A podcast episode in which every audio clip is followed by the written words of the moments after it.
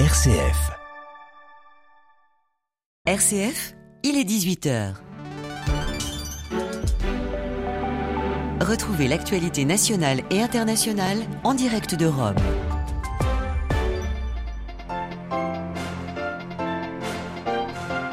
Nouveau voyage pontifical du pape François, il se rendra en Hongrie au printemps prochain à Budapest pour la deuxième fois de son pontificat. Il s'y était rendu quelques heures seulement en 2020 pour clôturer un congrès eucharistique, mais cette fois-ci il s'agit bien d'une visite officielle et pastorale. Vous entendrez la joie de l'archevêque d'Estegom Budapest. Un nouveau chapitre va pouvoir s'ouvrir entre Londres et Bruxelles après des mois de négociations. Le serpent de mer qui était l'épineuse question du dossier nord-irlandais n'est plus. Un accord a été trouvé. Nous y revenons. Dans ce journal, nous irons également dans le sud de l'Italie après un terrible naufrage qui a coûté hier la vie à au moins 62 personnes. Nous irons également en Terre Sainte après l'assaut lancé la nuit dernière par des dizaines de colons sur une petite ville palestinienne semant sur place la terreur. Radio Vatican, le journal, Marie Duhamel. Bonjour à tous. Le pape effectuera donc son 41e voyage apostolique en Europe de l'Est dans un pays frontalier de l'Ukraine en guerre, un pays chrétien à plus de 67% de confession catholique. François se rendra en Hongrie du 28 au 30 avril prochain. Il rencontrera Budapest des réfugiés, des pauvres, des jeunes, des universitaires et le clergé local. On écoute tout de suite la joie du cardinal R2, le primat de l'Église en Hongrie à l'annonce officielle de ce voyage. C'était une grande joie pour nous. Nous avons espéré que le Saint-Père puisse retourner en Hongrie après la visite au Congrès eucharistique international parce que au Congrès ont participé des délégués et des pèlerins de 83 pays. Mais maintenant, le Saint-Père peut dédier son attention à l'Église hongroise, à nos fidèles, à nos prêtres, à nos œuvres de charité. C'est très important qu'il a sur le programme aussi une visite dans un institut qui accueille des enfants aveugles et handicapés. C'est une grande œuvre de notre Église et signifie une grande solidarité avec ces gens. Nous sommes très reconnaissants au Saint-Père pour ce geste d'amitié et de solidarité. Il a visité la Slovaquie, il a visité la Roumanie. Maintenant, il vient directement chez nous et c'est une grande fête pour nous tous. Je pense que le cœur de l'Europe porte encore beaucoup d'éléments de culture chrétienne. Et cette culture peut nous aider à confronter les difficultés aussi de notre temps. Le cardinal Peter Erdo, des propos recueillis par Delphine Allaire, le pape François qui a reçu le président Orban au Vatican en avril dernier, s'est déjà donc rendu pendant quelques heures à Budapest en 2021 en transit vers la Slovaquie. Avant lui, Jean-Paul II avait visité le pays à deux reprises en 91 et 96. Le dossier maintenait Londres et Bruxelles dans de perpétuelles négociations depuis le Brexit. Un accord a finalement été trouvé pour l'Irlande du Nord. Il a été annoncé à Windsor par le Premier ministre britannique et la présidente de la Commission européenne. Quel est le contenu de ce texte? En quoi diffère-t-il du protocole nord-irlandais signé en 2020 Les explications tout de suite de Jean Jaffré à Londres. Cet accord vise à réduire les frictions causées par l'application du protocole nord-irlandais négocié par l'ex-premier ministre Boris Johnson. En effet, les six comtés qui constituent l'Irlande du Nord sont restés dans le marché unique, avec comme conséquence la création d'une frontière virtuelle en mer d'Irlande et donc des contrôles sur les produits transitant de la Grande-Bretagne vers la province, pour éviter de rétablir des postes frontières entre les deux Irlandes. Ces contrôles seront réduits. Les concessions ont été faites sur la TVA et les aides publiques aux entreprises. Mais la Cour européenne de justice devrait demeurer l'arbitre ultime des litiges commerciaux une ligne rouge pour le Parti démocratique unioniste qui a recueilli 23% des voix aux dernières élections de l'Assemblée régionale. Le Premier ministre doit défendre cet accord devant les députés, mais d'ores et déjà des ministres et des députés partisans d'une rupture radicale vis-à-vis de l'Union européenne au nom de la souveraineté se sont déclarés agréablement surpris par les concessions obtenues. Cet accord marque l'ouverture d'un nouveau chapitre dans les relations entre Londres et Bruxelles, passablement dégradées ces trois dernières années.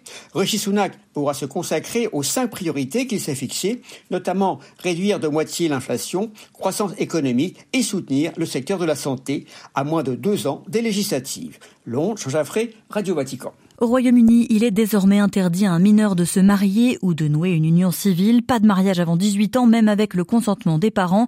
Une loi votée l'an dernier pour lutter contre les mariages forcés est entrée en application ce lundi. Cette interdiction vaut également pour les cérémonies religieuses ou dites traditionnelles.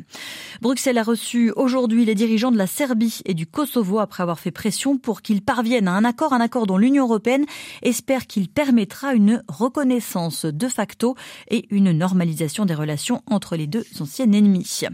Les recherches se sont poursuivies toute la journée au large de Crotone, dans le sud de l'Italie, où une embarcation de migrants s'est échouée dimanche à l'aube sur des rochers à une centaine de mètres seulement de la côte.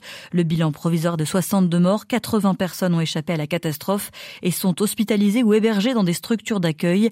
Les réfugiés secourus proviennent d'Afghanistan, du Pakistan, de Syrie, de Somalie. Le père Rosario Morone, curé de Crotone, réagit avec émotion après s'être rendu sur place sur la plage du drame. Je n'ai pas vu personnellement le visage des victimes, car lorsque je suis arrivé, elles étaient toutes dans des sacs en plastique blanc. Mais je me suis dit, il y a là des êtres humains avec un visage. Il y avait une petite fille de 9 ans enveloppée dans un sac et dans un autre sac un garçon plus petit encore. Ils avaient le visage de nous tous. Ce sont des êtres humains, comme moi, comme vous, comme les enfants que j'ai au catéchisme, comme les enfants du monde entier.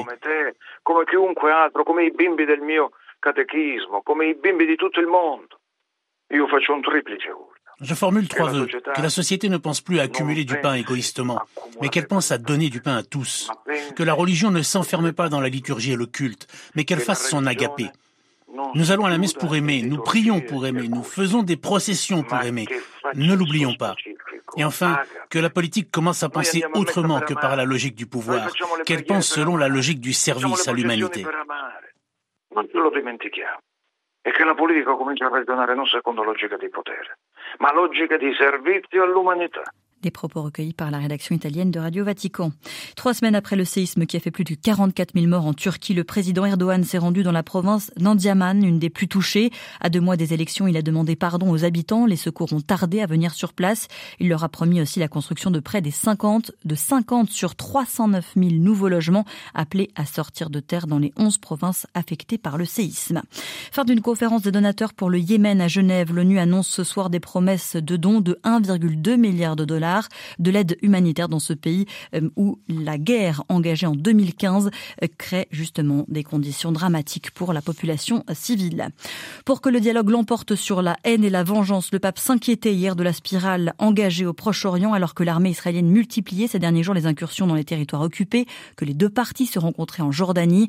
Un appel à la fraternité d'autant plus douloureux que quelques heures plus tard, hier soir en Cisjordanie, des dizaines de colons israéliens ont fait une descente dans la ville palestinienne d'Ouara après la mort de deux d'entre eux. Ils ont semé la terreur, mettant le feu aux habitations, aux magasins, voitures, poubelles. 350 Palestiniens ont été blessés. Aucune arrestation pour l'heure, mais un rappel à l'ordre des autorités israéliennes. À Tel Aviv, Lucas de Villepin. Sa réaction était de loin la plus attendue. Après les violences de la nuit, Itamar Ben-Gvir, le très controversé ministre israélien de la Sécurité nationale, est finalement sorti de son silence ce matin. Nous ne devons pas nous faire justice nous-mêmes, a-t-il déclaré, les mêmes termes que ceux employés par l'ensemble des membres du gouvernement. Pourtant, un député de son parti, Force juive, soutenait ce matin en direct à la radio les émeutiers israéliens venus incendier les maisons palestiniennes. Intolérable pour la gauche, la chef du parti travailliste demande des poursuites pour incitation à la haine contre cet élu. Des violences qualifiées de pogrom par l'ONG israélienne La Paix Maintenant, qui, comme l'opposition, pointe du doigt la responsabilité des ministres d'extrême droite du gouvernement Netanyahou. Un gouvernement qui a perdu le contrôle de la sécurité d'Israël, dénonce le leader de l'opposition centriste, Yair Lapid. Certains députés arabes évoquent quant à eux une nuit de cristal palestinienne en référence au pogrom contre les juifs mené par l'Allemagne nazie en 1938. Lucas de Villepin, Aviv, Radio Vatican. Après la sauce Ouara, les réactions de condamnation sont nombreuses dans le monde également. La France juge inacceptable les violences contre des civils palestiniens. Berlin estime urgent d'éviter une escalade dans une situation tendue. Au Nigeria, de premiers résultats après la présidentielle de samedi. L'outsider Peter Oni, un chrétien de 61 ans, a créé la surprise en remportant l'état clé de Lagos, fief du parti au pouvoir, qui compte le plus grand nombre d'électeurs du pays, 7 sur 87 millions d'électeurs. À la veille d'une tournée dans quatre pays d'Afrique centrale, Emmanuel Macron Macron a précisé ce soir sa vision du partenariat avec les pays africains, le cap qu'il entend donner à son second mandat en ce sens. Ce soir, le président français annonce une prochaine diminution visible des effectifs militaires français en Afrique, assure faire preuve d'une profonde humilité face à ce qui se joue sur le continent. Il promet enfin une loi pour encadrer de nouvelles restitutions d'œuvres d'art à l'Afrique. Et puis enfin en Algérie, on apprend que le président Tebboune a accordé la nationalité donc algérienne à l'archevêque français d'Alger, monseigneur Jean-Paul Vesco.